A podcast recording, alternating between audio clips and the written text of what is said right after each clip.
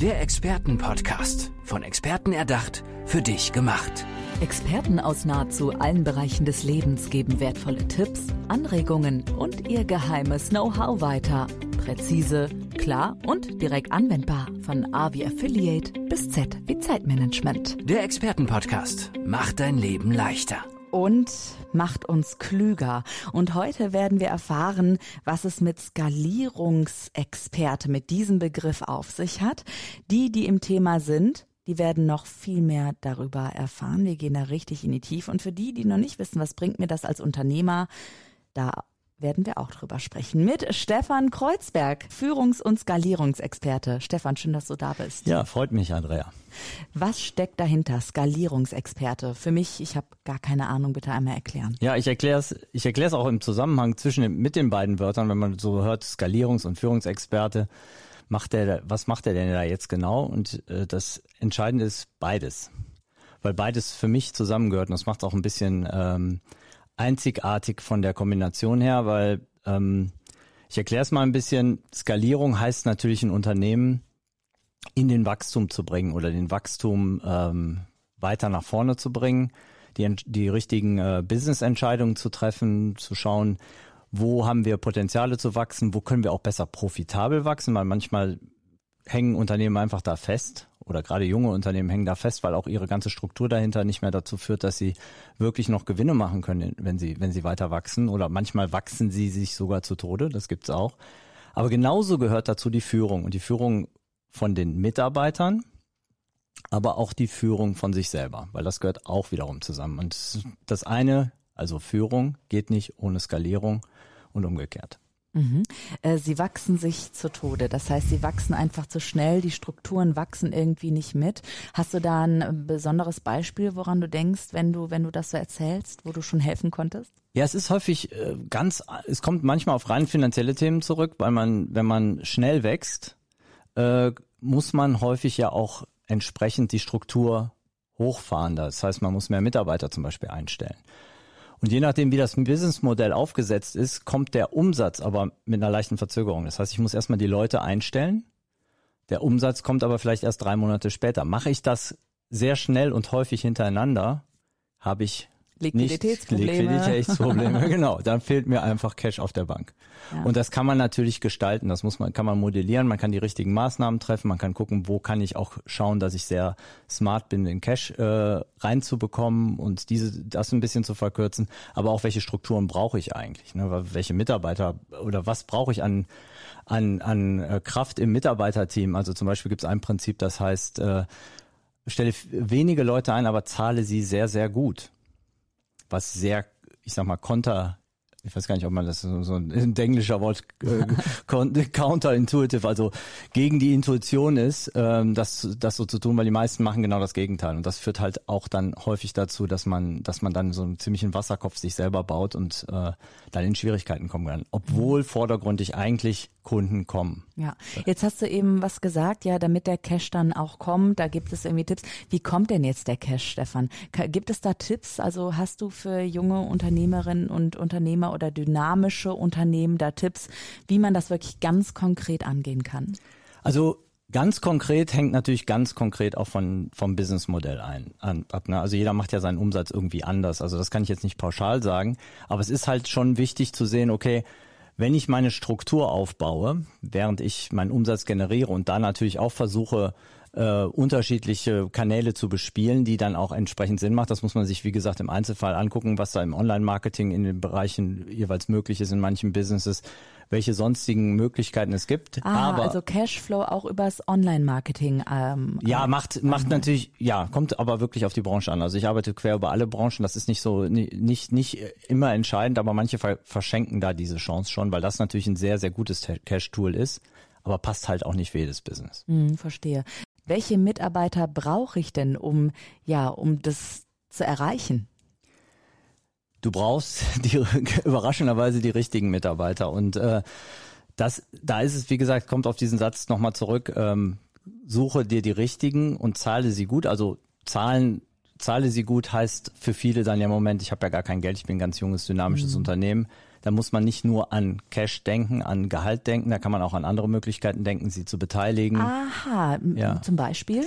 Ja, an der Mitarbeiterbeteiligung äh, kann ich so ein ESOP-Programm nennt sich das, äh, kann ich auflegen. Ich kann also die Mitarbeiter partizipieren lassen am Unternehmensgewinn oder auch an den Unternehmensanteilen. Da gibt's äh, Modelle, wie man das machen kann. Da kann man sich auch wirklich helfen lassen, das aufzusetzen. Man kann auch entsprechend variable Ausschüttungen machen, wirklich sagen, äh, wenn da was im, im Bereich Gewinn passiert, dann bekommt ihr so und so viel davon ausgeschüttet jedes Jahr. Es gibt aber auch Möglichkeiten, sonstige Vorteile den Mitarbeitern zugute zu, zu halten. Also und also mal einen freien Tag extra oder sowas? Ja, das oder, kannst du. Ähm, ein Firmenfahrrad oder irgendwie sowas? Ist sowas auch denkbar? Ist denkbar, ist, kann man alles machen. Ich bin nie so ein ganz großer Freund davon. Ich sag mal so, ähm, ähm, da jetzt so so nach solchen den Kicker da unbedingt in die äh, oder was weiß ich was ins Büro zu stellen und damit denkt man, dass dass das dann die Lösung ist. Wir sind jetzt Google, hey. Kicker. Ja, genau und eine Rutsche in die Kantine. Ja, also das das ist das ist es nicht unbedingt. Es führt natürlich, es schadet jetzt nicht unbedingt, aber es ist es geht auch mehr. Man muss auch wirklich gucken, was die Leute wollen. Also wenn ich einen Mitarbeiter einstelle, soll ich auch genau zuhören. Was, ah. worauf kommt es ihm eigentlich an? Und ich mhm. muss irgendwann in diesem ganzen Prozess, wo ich einen Mitarbeiter einstelle, muss ich für mich die Entscheidung treffen, jetzt will ich ihn haben. Und dann muss ich auch den, die Rolle wechseln und sagen, so, jetzt bin ich der Umwerber. Und wir mhm. sollten, und sollten grundsätzlich die Haltung haben, dass wir eigentlich Mitarbeiter für uns anwerben wollen und von uns überzeugen wollen, statt zu sagen, ja komm du mal und das wird ein ganz, wird so eher so ein Verhör. Weil heutzutage die besten Mitarbeiter, die können es sich nämlich aussuchen und wir wollen nur die Besten. So ist das, ne? Also es hat ja. sich ein bisschen gewandelt auf dem Arbeitsmarkt. Ja, total. Die ähm, Talente suchen sich eben ihre Firmen aus, wo sie dann arbeiten möchten und auch können und spielen natürlich auch finanziell die so ein bisschen gegeneinander aus. Ich bewerbe mich auf drei Stellen und dann nehme ich natürlich das Business, wo, wo meine Werte vertreten werden, aber auch wo vielleicht der monetäre Anreiz einfach ein, ein guter ist. Aber rund um die, Wenn ich vielleicht noch einhaken ja, darf. Bitte bei jungen, dynamischen Unternehmen gibt es noch ein ganz großes Argument, was ja. ich immer wieder meinen Klienten sage, was sie, was sie unbedingt äh, raushauen sollen, sozusagen, ja. ist der Nutzen, was lerne ich eigentlich währenddessen? Also das, äh, man nennt das, glaube ich, systemisches Lernen. Wenn ich jetzt irgendwo einen Job mache in einem jungen, dynamischen Unternehmen, da bekomme ich ja viel, viel mehr Verantwortung. Ich gucke überall mal rein. Ich baue mir ja neue Fähigkeiten auf auf dem Weg. Das heißt, man kann sich dem, Mitarbeiter, äh, dem potenziellen Mitarbeiter sagen, stell dir doch mal hier die Frage, was wirst du gelernt haben, wenn du das zwei Jahre bei uns gemacht hast und wo stehst du dann? Selbst wenn wir als Unternehmen gar nicht so durchstarten würden. Weil das ist so ein Fund, mit dem man wuchern kann als kleines Unternehmen, was die allermeisten Konzerne beispielsweise, die mit einem dann ja konkurrieren, um diesen ja. Mitarbeiter nicht so reinbringen können. Ja, Zumindest genau. nicht so glaubhaft. Genau, vor allem also das vielleicht auch an euch da draußen, dass ihr, wenn ihr einen neuen Auftraggeber oder Arbeitgeber auch sucht, dass ihr euch den ganz, ganz bewusst auch aussucht und jeden Tag einfach dahin geht und sagt, ja, ich bin heute hier, weil. Also das ist nicht nur was auf dem Papier gut, für die Vita gut oder sowas, sondern für euch ganz persönlich in der Persönlichkeitsentwicklung. Und Persönlichkeitsentwicklung ist sicherlich auch ein Stichwort, wenn es um diese, ja, wenn es um Führungsexpertise geht, oder? Bei dir?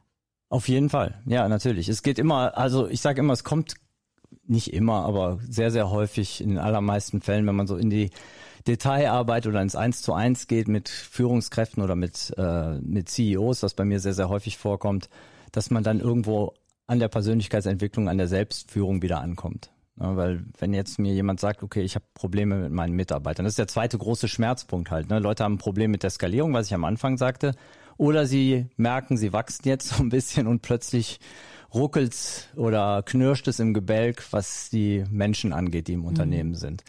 Und das sind natürlich Themen, die man lösen kann, indem man sagt, okay, die haben nicht die richtige Aufgabe, wir haben die falschen Leute vielleicht und so weiter, wir müssen die besser entwickeln. Aber ganz häufig äh, stinkt der Fisch da ein bisschen von oben am Kopf. Nein, aber wie gesagt, es, es kommt häufig von oben und es liegt dann häufig ja in der Kommunikation und es liegt dann häufig auch an der Selbstwahrnehmung der Führungskraft und wie, was strahlt er eigentlich aus? Und da bist du in der Persönlichkeitsentwicklung ganz 100 Prozent. Und ja. dann muss man auch reingucken, okay, woran liegt das denn, dass du da an der Stelle immer wieder das erlebst mhm. mit den Mitarbeitern und immer wieder passiert dir das?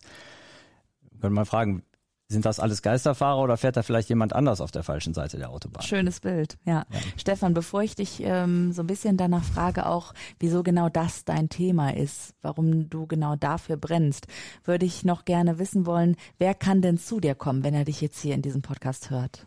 Also ich arbeite sehr viel mit, äh, mit CEOs, mit Geschäftsführern von ich nenne sie immer junge dynamische Unternehmen. Mhm. Also das können halt Startups sein, die, die schon ein bisschen unterwegs sind oder Scale-ups, wie sie sich vielleicht dann auch nennen wollen.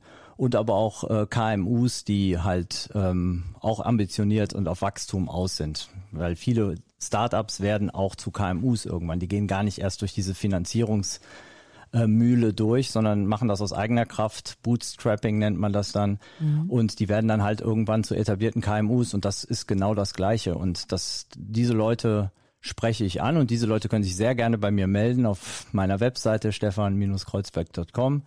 Und da werdet ihr sehen, wie ihr ganz einfach mit mir in Kontakt treten könnt und dann und, sprechen wir mal. Genau, und Stefan mit PH, ne? Mit PH, oh ja. Genau, Stefan-Kreuzberg Com. .com, super. Aber jetzt, äh, ich bin ja neugierig. Stefan, wieso ist das genau dein Thema? Gab es irgendwann in deinem Leben mal einen Punkt, wo du, wo du gesagt hast, so und dafür muss ich jetzt raus in die Welt gehen und dafür eintreten? Auf der Bühne, in den Unternehmen, in 1 zu 1 Coachings. Wieso? Wieso? Ja, also ich, ich muss, äh, da muss ich, muss ich ganz kurz äh, ein bisschen den Kontext herstellen. Ich mhm. bin äh, aus dem Konzern gekommen. Also ich bin, habe erstmal meine erste Berufszeit im Konzern verbracht, so fast 20 Jahre und da äh, auch wirklich durch die Karriereleiter hochgegangen und habe dann für mich mal ganz bewusst die Entscheidung getroffen, dass Konzernleben nicht das ist, was ich, ich sage jetzt mal optimistisch in der zweiten Hälfte meines Berufslebens machen will ja. und äh, dass das einfach für mich immer so ein bisschen das gefehlt hat, dieses dynamische, dieses agile von Unternehmen, diese Nähe zu den Menschen. Und dann hatte ich immer schon ähm, sehr, sehr viel äh, Passion im Bereich Coaching und Training. Ich war ah, also okay. 20 Jahre meines Lebens war ich äh, im Bereich Tischtennis Sporttrainer und habe mich da Wie sehr sehr super ist das denn? Richtig cool. ja, und dann habe ich gesagt, okay, das ist das. Das ist das, was du wirklich das andere hat auch großen Spaß gemacht. Also ich will mhm. da ohne jeden Groll zurückgucken. Also ich habe da unwahrscheinlich ja. viel gelernt und profitiere davon jetzt ja auch noch. Und jetzt führe ich die beiden Dinge zusammen. Diese ja. Passion am Menschen, mit den Menschen zu arbeiten, Menschen zu entwickeln, Menschen weiterzuhelfen und meine Expertise mit einzubringen. Also stellt euch doch vielleicht kein Kicker, sondern eine Tischtennisplatte ins Büro. genau. Und ruft Stefan Kreuzberg übers Internet am besten an. Stefan, vielen Dank, dass du heute hier mein Gast warst in diesem Expertenpodcast. Hast du zum Ende der Folge noch was, was du gerne den Zuhörenden mitgeben möchtest zum Thema Führungs- und Skalierungsexpertise? Gibt es da etwas? Das Leben ist Wachstum und wenn du skalierst, und wenn du richtig führst, wächst du. Du wächst als Person, du wächst mit deinem Unternehmen und darauf kommt es an. Sagt Stefan Kreuzberg. Dankeschön. Danke auch. Der Expertenpodcast. Von Experten erdacht, für dich gemacht. Wertvolle Tipps, Anregungen und ihr geheimes Know-how. Präzise, klar und direkt anwendbar. Der Expertenpodcast macht dein Leben leichter.